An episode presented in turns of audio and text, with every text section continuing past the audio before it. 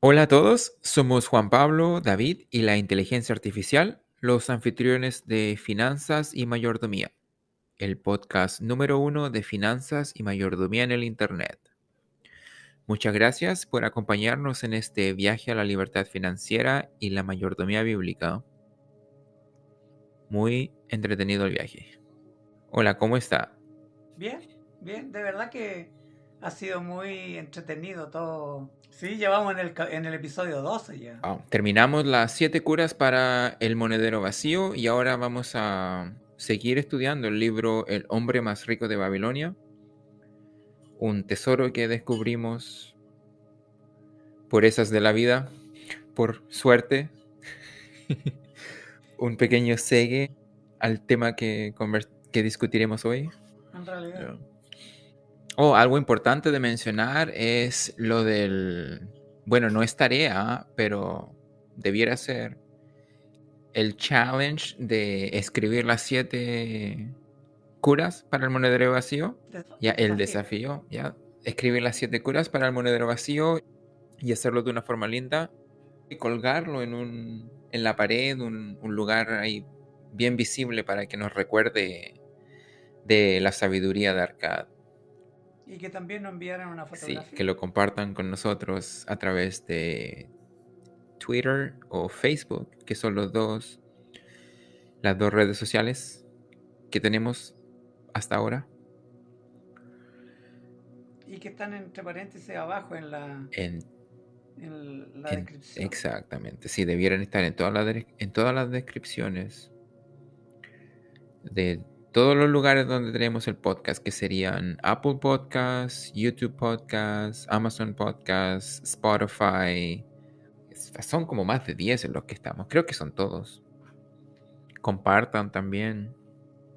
Es entretenido hacer estos, estos podcasts y da mucha inspiración cuando la gente lo escucha. Comencemos con la cita con la que comienza el capítulo del, el capítulo del libro. Es, me parece una cita, una cita muy genial y es increíble de que tenga, bueno, qué tan vieja es, qué tan antigua es la civilización babilónica, como 7000 años, algo así. El, el dicho, el dicho babilónico o el proverbio babilónico dice, si un hombre tiene suerte, no se puede predecir el posible alcance de su buena fortuna. Si lo arrojas al Éufrates, es probable que salga nadando con una perla en la mano. También me pareció muy, muy chistoso. No chistoso, pero como tenía mucho humor. De verdad que es básicamente como que funciona así un poco. Es básicamente tiene razón ese dicho. Pero, como vendremos a descubrir a través de este capítulo, no funciona tan así. Bueno, Arcad decide hablar sobre la suerte porque alguien en, la clase, en la clase que él tenía, le comenta de que camino a clase había encontrado un monedero con, con mucho dinero. Entonces esa persona, ese estudiante, decía de que eso había sido buena suerte. Y entonces él estaba interesado en, en discutir más sobre ese tema. Y Arcad, Arcad decidió de que era una buena idea, a pesar de lo... A pesar de lo controversial que es el tema, porque para muchos hablar de la suerte, sobre todo para nosotros como hombres de fe, es como hasta No, tabú. incluso para, los, para, para las personas, bueno, sí, tiene razón. Es que sabes lo que hay, hay mucho, hay mucho abuso, mucho engaño, hay mucho mal que se acompaña en eso. Sí, hay mucha es como un, un, un ambiente tragedia. bien gris. Recuerda que hay personas que hasta se vuelven adictos, los ludopáticos, algo así creo que se llama. Ya, la, el, la, sí creo que ahí, ludopatía, ya, adicción Sí. a, a los juegos de azar. Ya. Aquí en Estados Unidos, cuando yo llegué, veía carteles a- en- yo llegué a Boston, veía carteles en Boston, yo decía, si no estamos ni siquiera en, en Las Vegas, eh, sobre ese tema.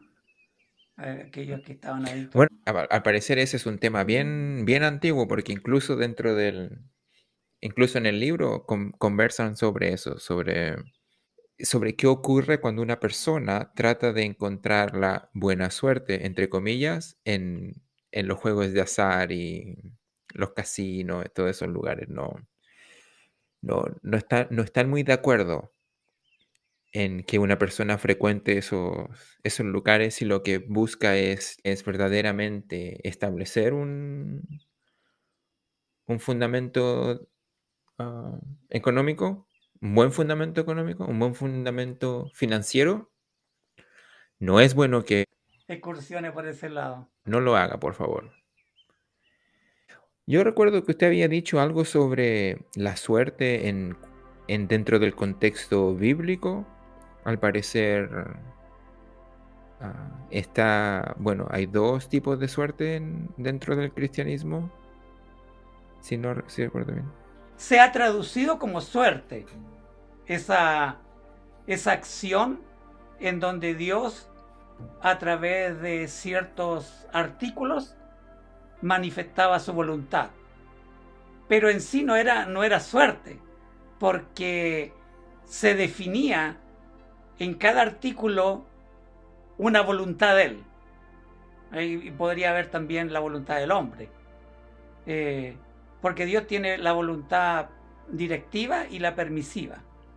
Entonces, dentro de ese concepto que le llamaban suerte, se definía, supongamos, en cinco, en cinco artículos que tenían que elegir uno de esos cinco. En uno estaba lo que Dios decía, en el otro estaba lo que, lo que el hombre quería, en, en fin, habían diferentes opciones, pero eran toda la voluntad de Dios, siempre va a ser la voluntad de Dios.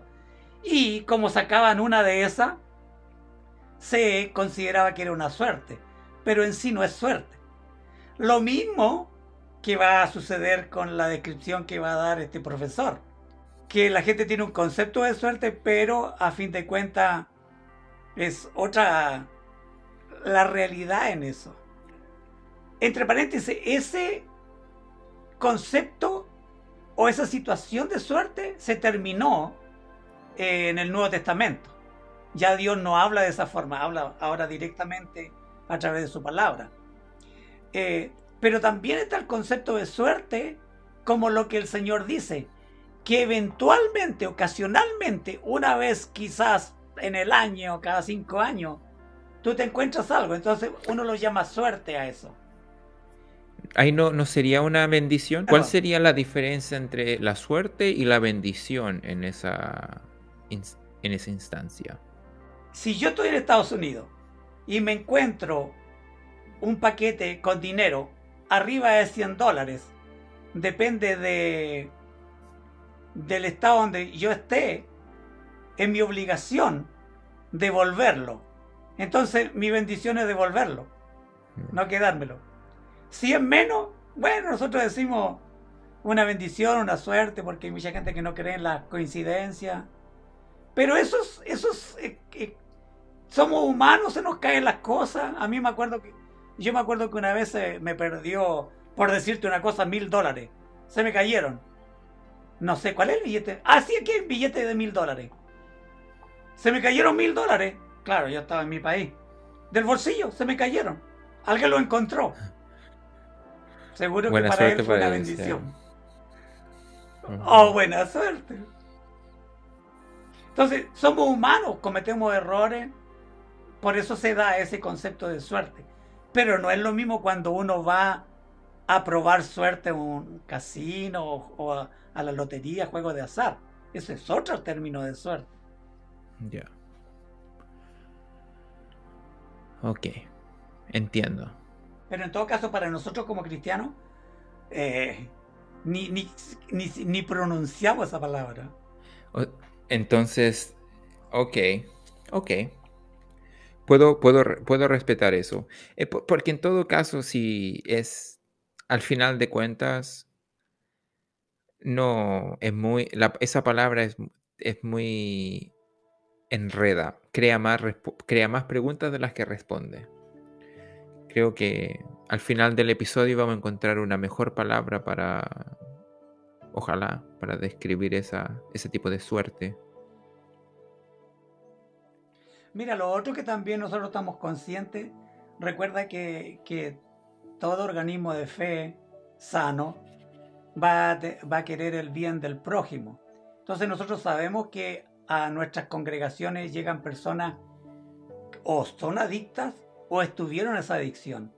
Entonces, ¿para qué estar tentándolo, decimos nosotros, nuevamente con eso? Es como cuando, cuando llega gente que ha salido del alcoholismo o de la, de la drogadicción. Bueno, principalmente del alcoholismo. Porque muchas congregaciones no tienen vino para tomar en la Santa Cena que llaman, o Cena del Señor, nombres que le dan, Eucaristía creo que le dicen la Iglesia Católica.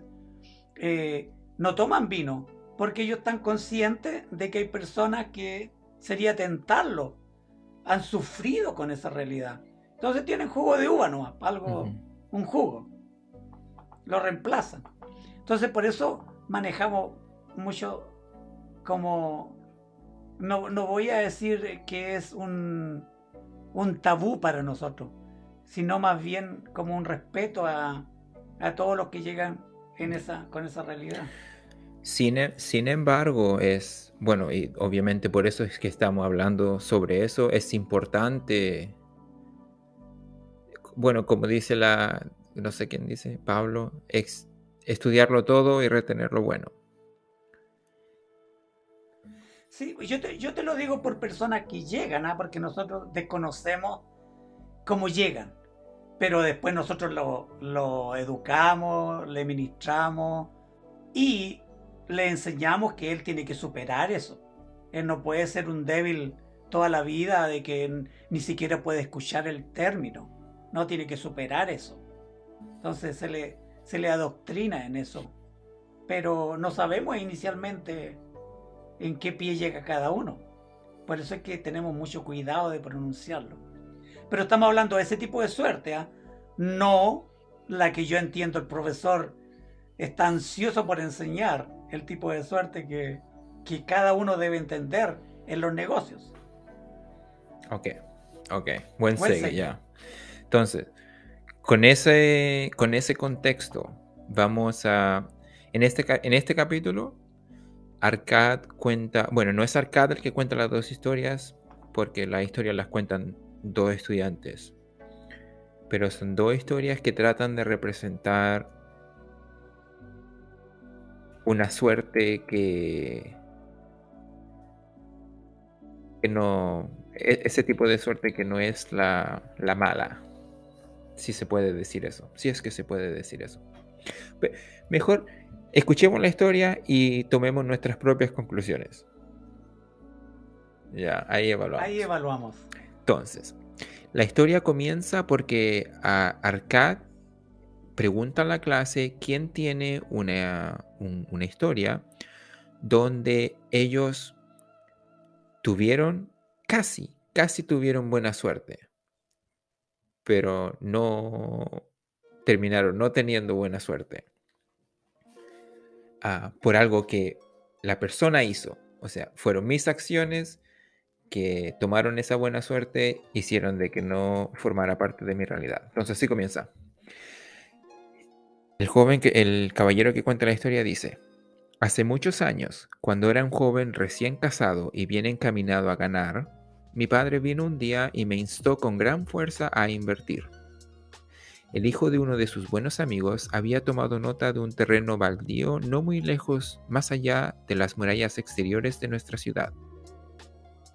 Se encontraba en lo alto, por encima del canal, donde no llegaba agua el hijo del amigo de mi padre ideó un plan para comprar este terreno, construir tres grandes ruedas de agua que pudieran ser operadas por bueyes y así elevar las aguas vivificantes al suelo fértil.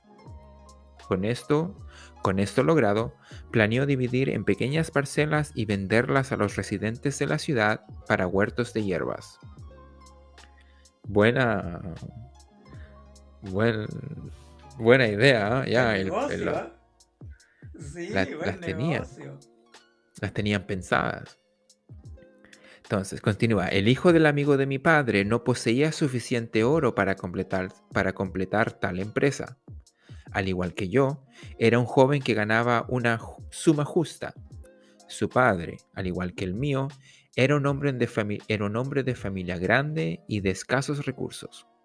Por lo tanto, decidió interesar a un grupo de hombres para que se unieran a la empresa con él.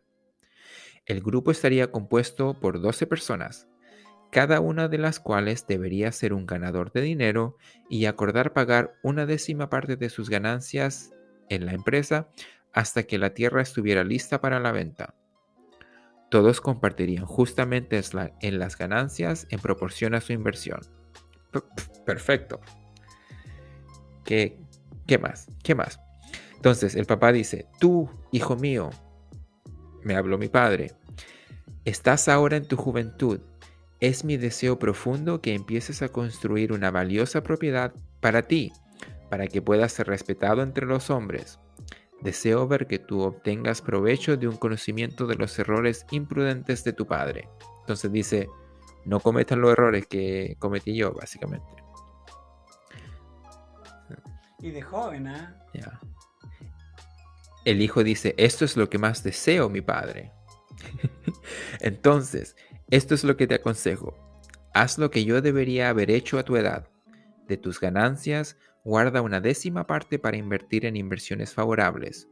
Con, esta décima parte de tus ganancias y lo que también ganará antes de que seas de mi edad, podrás acumular una valiosa propiedad para ti mismo. Tus palabras son sabias, Padre mío. Deseo con gran intensidad la riqueza, pero hay muchas necesidades a las que deben destinarse mis ganancias. Por eso dudo seguir tu consejo. Soy joven, todavía tengo mucho tiempo. Oh, no. Así pensaba yo a tu edad, pero mira, han pasado muchos años y todavía no he comenzado. Ah, pero vivimos en una época diferente, padre. Evitaré tus errores. La oportunidad se presenta ante ti, hijo mío. Ofrece una posibilidad, ofrece una posibilidad que que podría llevarte la riqueza. Te ruego que no te detengas. Ve mañana mismo al hijo de mi amigo y negocia con él para pagar el 10% de tus ganancias en esta inversión. Ve sin demora mañana mismo. La oportunidad no espera a nadie.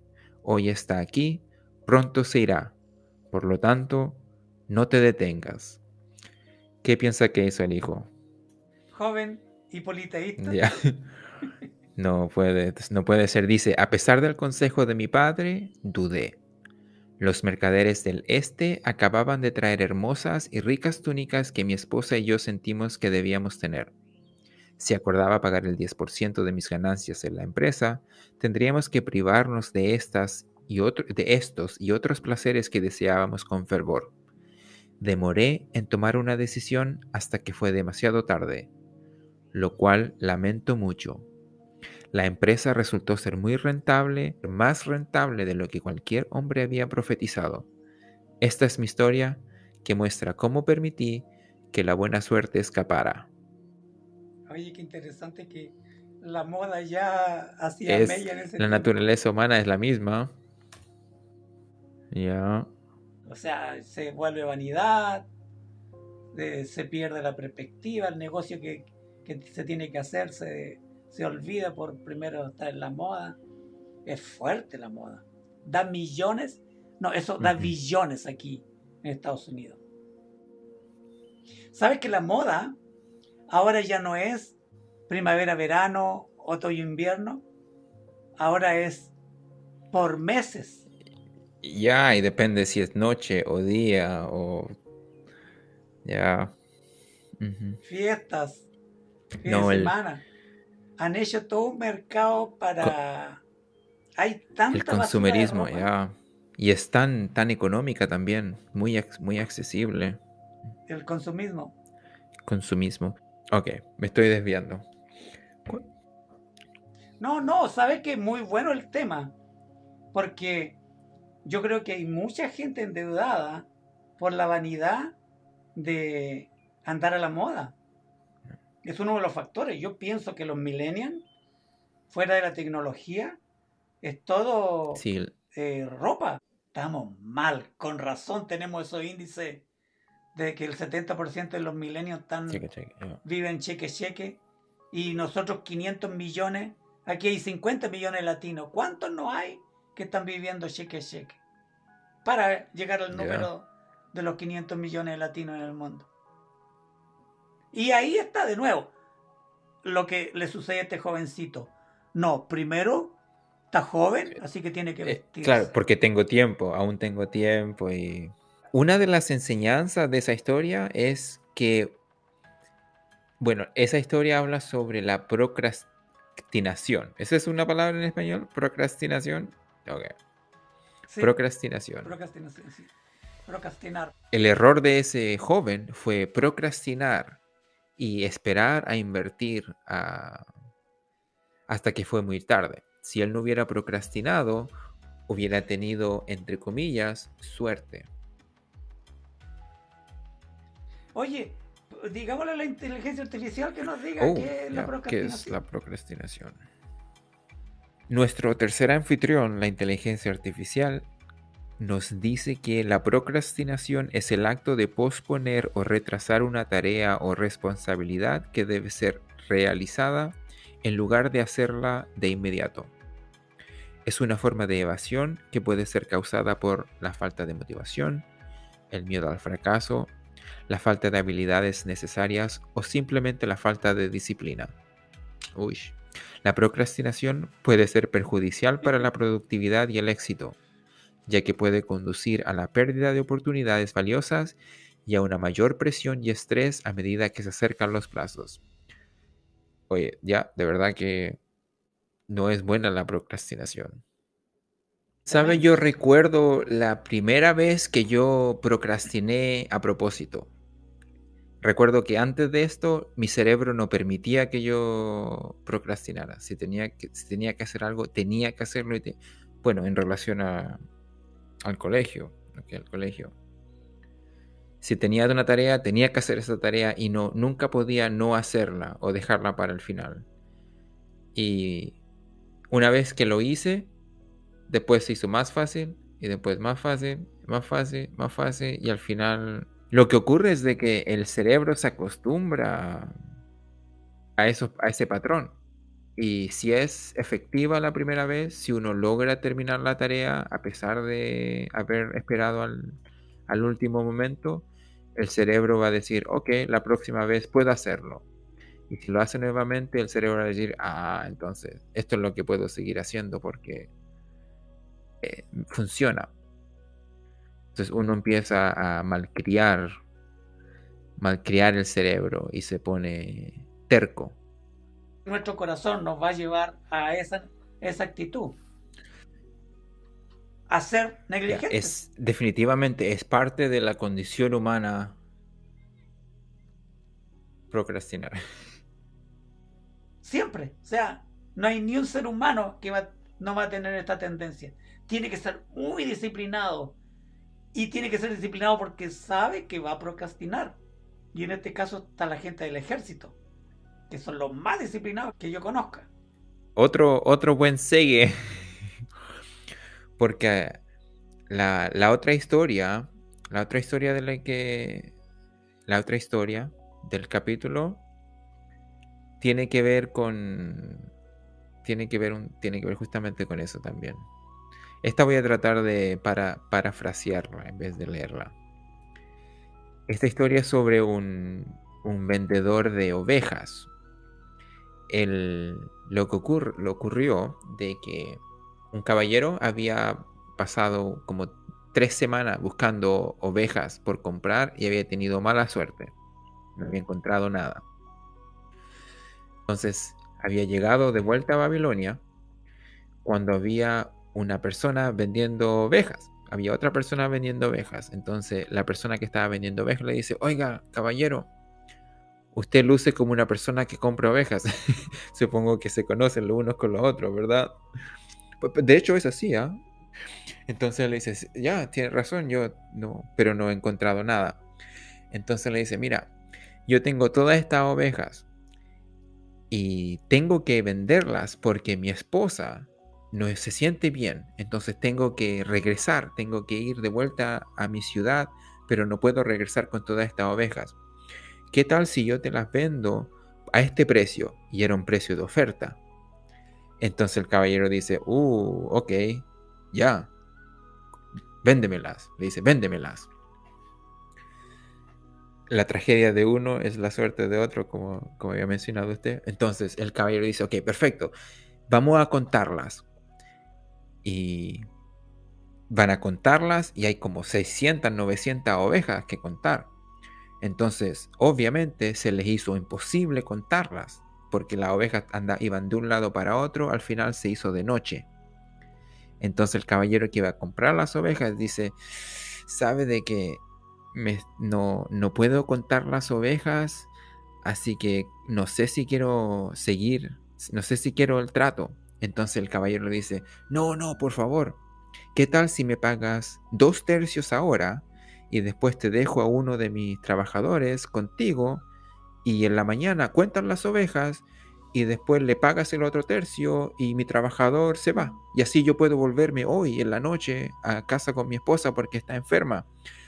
Entonces él dice, ah, es que no, porque no sé si hay, no, no sé, dice, no.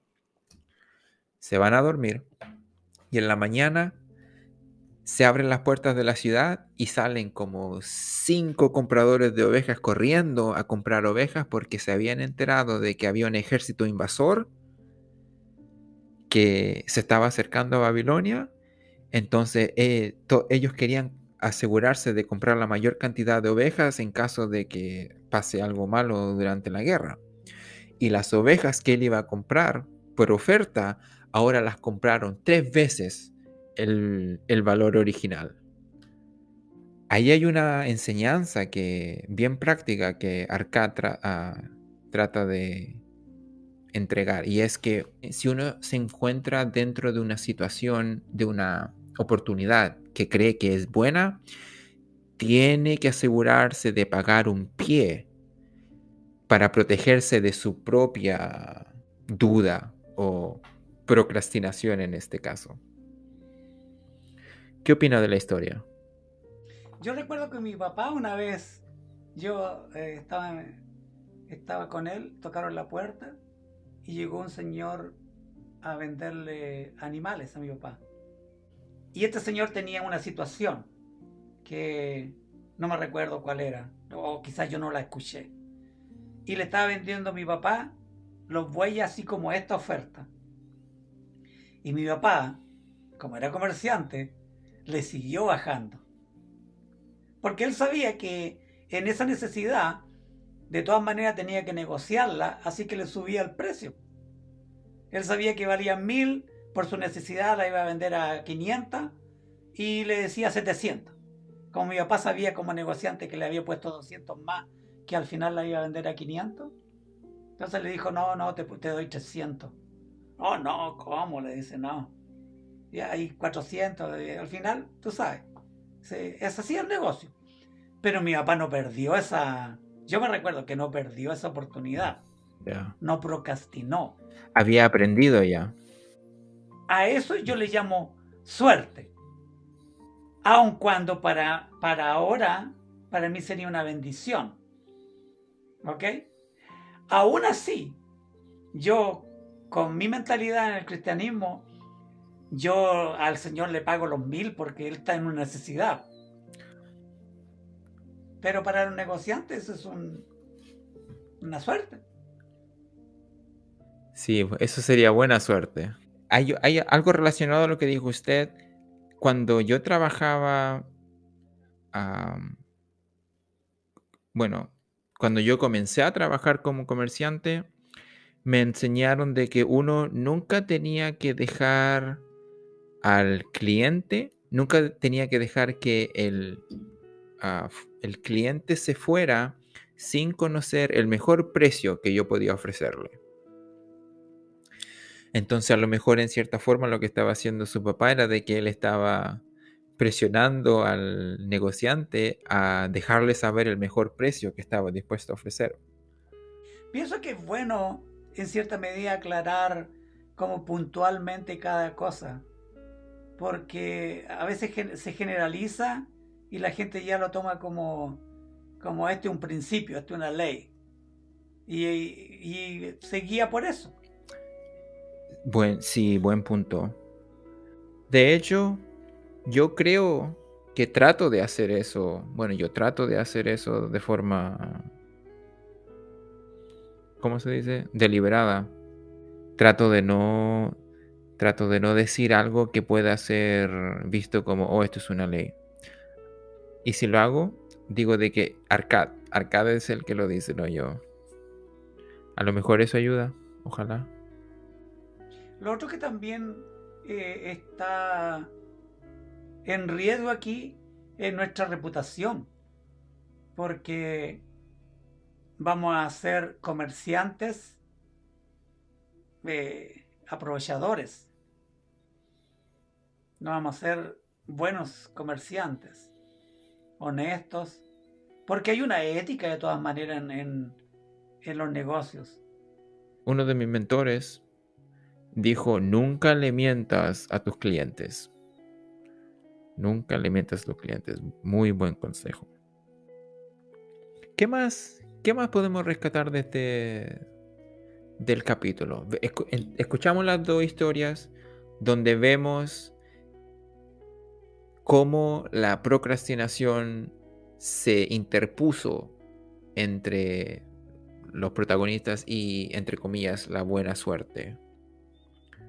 Lo que, lo que quiere dejar en claro Arcade es de que si, bueno, primero que nada, ese tipo de suerte donde uno encuentra cosas al azar, no es, si es que es cierto que existe, es muy, ah, ¿cómo se, no puedes, ¿cómo se puede decir? Es muy rara, muy improbable. Arcad mismo no había conocido a nadie que había comenzado una riqueza a través de ese medio, por suerte. Pero si, si entendemos por suerte ese, eso que sigue a la preparación o, o la acción, entonces Arcad dice de que... Eh, pero Arcad define el concepto de suerte a sus estudiantes. Ya, Arcad, Arcad sí define lo que es la suerte, lo deja para el, para el último. Arcad dice, la, la suerte, la suerte es atraída por las personas que siguen las siete curas. Las siete curas son la forma en la que él descubrió que ah, podía atraer la suerte. Entonces él descubrió que ahorrando, invirtiendo, haciendo un budget, ¿cómo se dice budget? El presupuesto y ahorrando para la vejez, todas esas cosas. Entonces ahí él tuvo suerte. Cuando él no hacía esas cosas, tuvo mala suerte. Y, de hecho ahí comentaba también sobre lo que le había pasado con, con las joyas y, el, y los fenicios. Por no haberse preparado, había tenido mala suerte y había perdido todos los las ganancias de un año. Yo, yo considero que ahí están utilizando la palabra para describir nomás, pero en sí te das cuenta que no hay nada de suerte en el trabajar, no hay nada de suerte en ahorrar, no hay nada de suerte en hacer. Es trabajo, responsabilidad, eh, perseverancia, todo lo que conlleva cada uno de esos principios. Es una forma de decirlo, ¿eh? ah, ¿tú, tú entiendes que el concepto es suerte, ya yo te voy a explicar qué es lo que eh, verdaderamente eso, es eso, eso es lo que yo pienso que estaba tratando de, hacer Arcad, porque al final él dice que la, la, buena suerte financiera no es solamente cuestión de suerte, sino que es, es necesario que uno sea proactivo, persistente y que se eduque constantemente para poder identificar y aprovechar las oportunidades cuando se presentan. Porque si uno no hace eso, entonces se le van a presentar las oportunidades de que le, presentó el papá al hijo o el comerciante de ovejas al comprador de ovejas y las van a desaprovechar porque no estaban lo suficientemente educados. Y lo otro es que ellos no se conocían a sí mismos lo suficiente porque si lo hubieran, si se hubieran conocido a sí mismos lo suficiente, hubieran hecho ese pago para poder para poder asegurarse que no iban a perder la, oportunidad. ahí está la séptima regla donde dice invierte en ti mismo. No, no inviertas, invierte en tu oro, pero también invierte en ti mismo. Y sabes que dentro de esa inversión está la práctica en los negocios. Porque mientras más negocios hagas, más vas a ver situaciones que te van a ir educando para decir, esta es un, buen negocio o esto es un mal negocio. Ya. Hay mucha enseñanza en la experiencia. Porque tú puedes salir. Mira, mira, mira el caso de, de los recién egresados de la universidad en ingeniería comercial. Eh, no van a aventajar nunca a un señor de carrera que no ha ido a la universidad y ha tenido miles de experiencia en, el tema. Oh, excelente punto. Y el otro trae, el otro trae los, conceptos, pero ¿Sabe? Yo, ah, si puedo expandir esa idea, conocí a, me hice muy amigo de un marinero de, Estados Unidos, un marinero de Estados Unidos. Y él me decía de que en todos los barcos está el capitán y también está el... El que viene claro, pero la verdad es que no está después del capitán, sino que está por sobre el capitán. Y la única razón por la que está sobre el capitán es porque es como un veterano de, de guerras, la ha visto todas. Y este, ¿cómo es que se le llaman a esas personas? Tienen un nombre especial y... Sí, un nombre técnico. un nombre técnico. Bueno, y este, este amigo, él presenció a la interacción entre el capitán del barco y este caballero, que debe tener 30 años más de experiencia que el capitán, y el capitán le, no sé qué le dijo a este caballero y el caballero lo, le dio un palmetazo. Le dio un palmetazo. Y el capitán no pudo hacer nada. Ya. Estoy con la expresión de admiración oh, para los que no me pueden ver. Sí, el. Porque.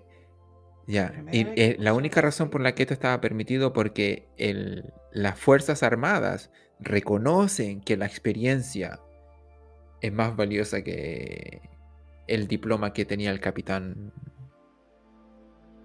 Ya, interesante. Para la vida, para ah. la vida está ideal eso, ponerlo en práctica. Mira acá, el padre le estaba diciendo al niño, hey, mira, me pasó lo mismo que a ti, no quiero que te pase lo mismo. Claro que era para pegarle un palmetazo al niño, ¿cierto? Aunque el papá pudo haber también participado en ese, en ese negocio, no, haberle, no haber dejado que el hijo nomás lo hiciera. Los dos pudieron haberse, haberse puesto en el negocio juntos. Ah, Pero yo entendí que la enseñanza no, no, permitía. No, iba. No, el papá tampoco podía porque tenía mucha. El papá tampoco podía porque la familia era muy grande, me acuerdo que dijo eso. Ya dijo que la familia era muy grande.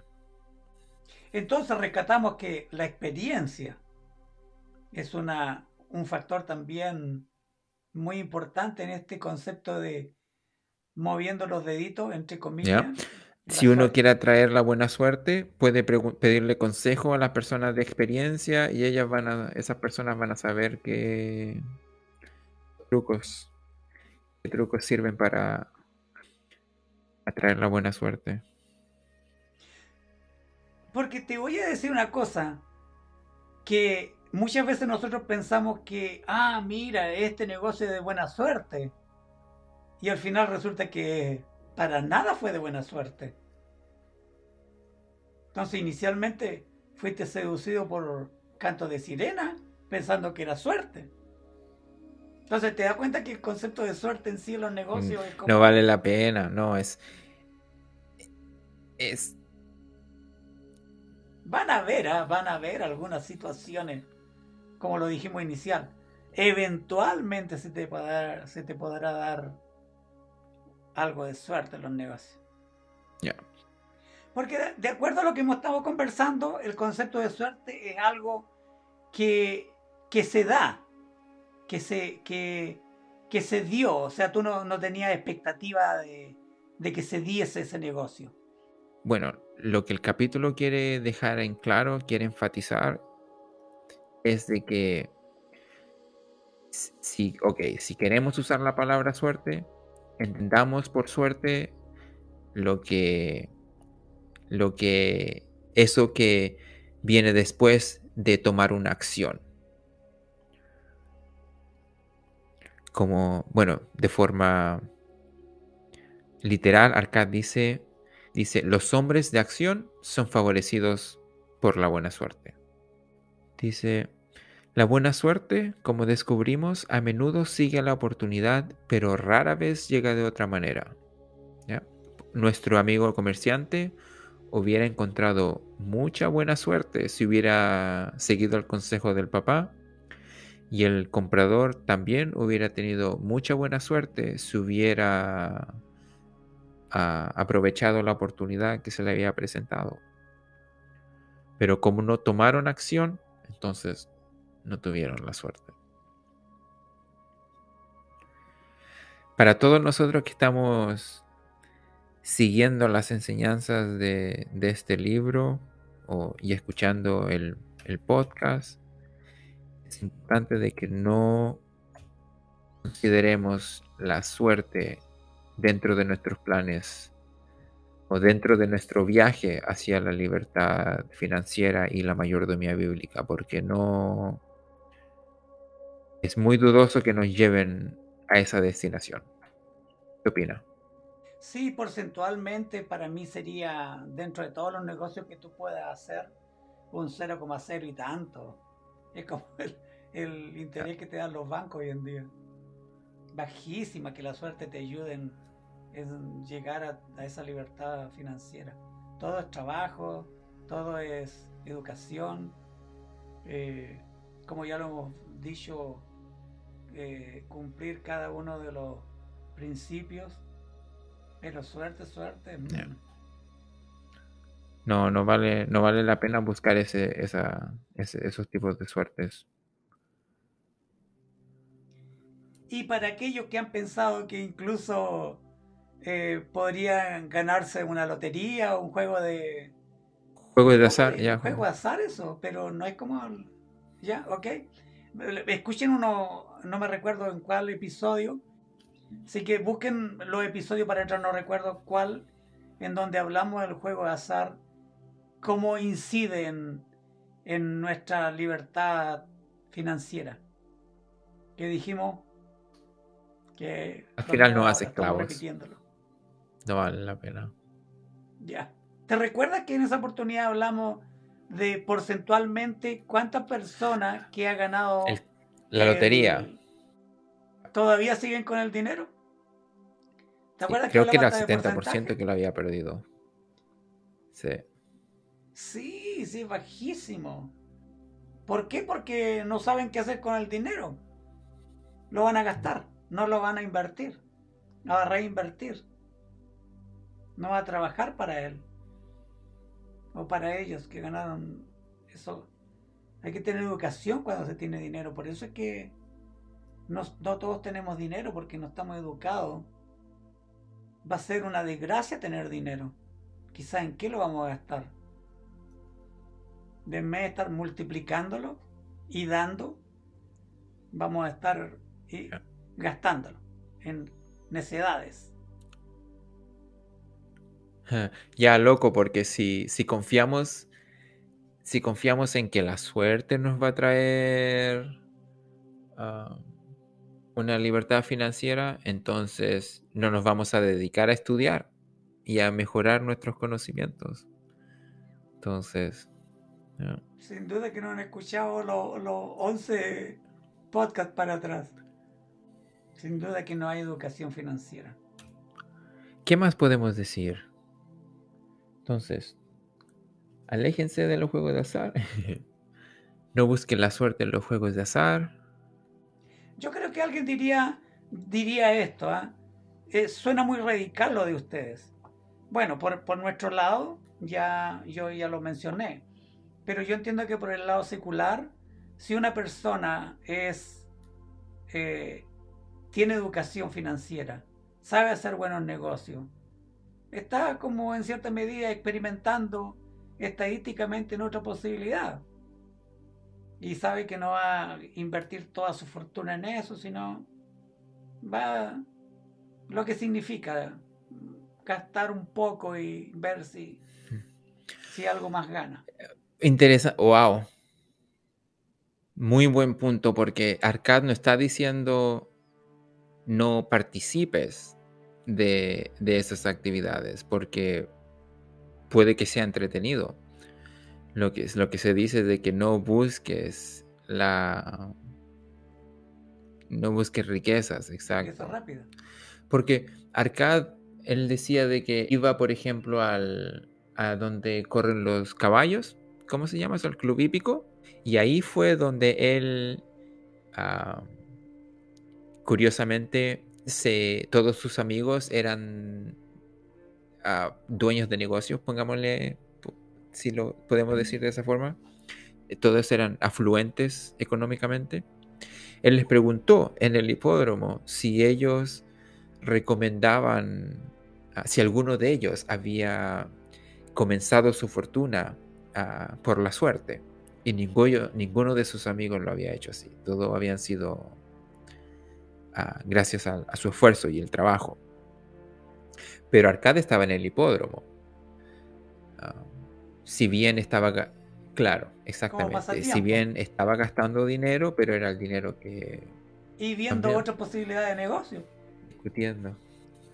Entonces, ¿te das cuenta que es diferente el concepto de probar la suerte para... Ahí está viendo muy claro de que tiene dominio él de su finanza, se está divirtiendo y encontrando más oportunidades de negocio. Está lejos, lejos de, de lo típico de la gente que se pone adicta a las carreras de caballo, de, de perros algunos. Que entre paréntesis me da mucha pena por ellos, ¿ah? Se, quizás se ve medio, medio duro lo que lo que acaba de decir medio fuerte, pero sí me da mucha pena cualquier adicción. Sí, es una enfermedad. Sí, al menos en Estados Unidos lo, la han considerado ya como una enfermedad que tiene que ser tratada. Terminamos con el resumen. ¿Qué dice la, la inteligencia artificial sobre la conversación de hoy? Nos dice que en el capítulo de hoy, uh, el personaje principal, o Arcad, enseña a su clase la importancia de aprovechar las oportunidades para atraer la buena suerte. Sí, entre comillas, la buena suerte. Les cuenta la historia de dos hombres, un comerciante que desaprovechó la oportunidad de invertir en un negocio rentable, y el joven, y el otro comprador que dudó en adquirir un rebaño de ovejas a bajo precio, y como ambos perdieron la oportunidad de ganar buena suerte. Ya. Arcade enfatiza la idea de que la buena suerte sigue a la oportunidad y que quienes toman acción para perseguir las oportunidades atraen la buena suerte. Arcade anima a sus estudiantes a tomar acción y aprovechar las oportunidades para atraer la buena fortuna. También les recuerda que la buena suerte no depende únicamente del destino, sino también de las acciones que uno toma. En conclusión, el capítulo enfatiza la importancia de tomar acción y aprovechar las oportunidades para atraer la buena suerte. Muchas gracias, inteligencia artificial. Y, si le quedan dudas, eh, y si aún así quedan dudas, por favor, pregúntenos. No, nos, no duden en dejarnos saber. Nosotros leemos y respondimos. Y así llegamos al final del trayecto recorrido por hoy a través de otro episodio de Finanzas y Mayordomía. Espero que hayan disfrutado de este programa tanto como nosotros. Antes de despedirnos, quiero recordarles que este podcast solo es posible gracias a su apoyo, así que los invito a que compartan este episodio con sus amigos y familiares. Comenten sus impresiones en nuestras redes sociales y por supuesto suscríbanse y denle me gusta al episodio cuando nosotros decimos que es en base a su apoyo, no estamos hablando de dinero por si acaso. Estamos hablando del apoyo de que ustedes lo den a conocer a sus amigos y familiares. Por favor, no nos confundan que queremos dinero de Oh, ustedes. Nunca hemos... Qué entretenido, sí, eso no, no es ese tipo de apoyo definitivamente. Es apoyo moral, apoyo moral. Recuerden que pueden encontrar nuestro podcast en Apple Podcasts, YouTube Podcasts, Google Podcasts, Amazon Music y Spotify, entre muchos otros. Así que no hay excusa para no escucharnos donde y cuando quieran. Oh, ahora también en formato de video a través de YouTube Podcast y YouTube Shorts. Ahora sí, nos despedimos. Muchas gracias por acompañarnos en nuestro viaje. Somos Finanzas y Mayordomía. Nos vemos en el próximo episodio. Hasta pronto. Bye.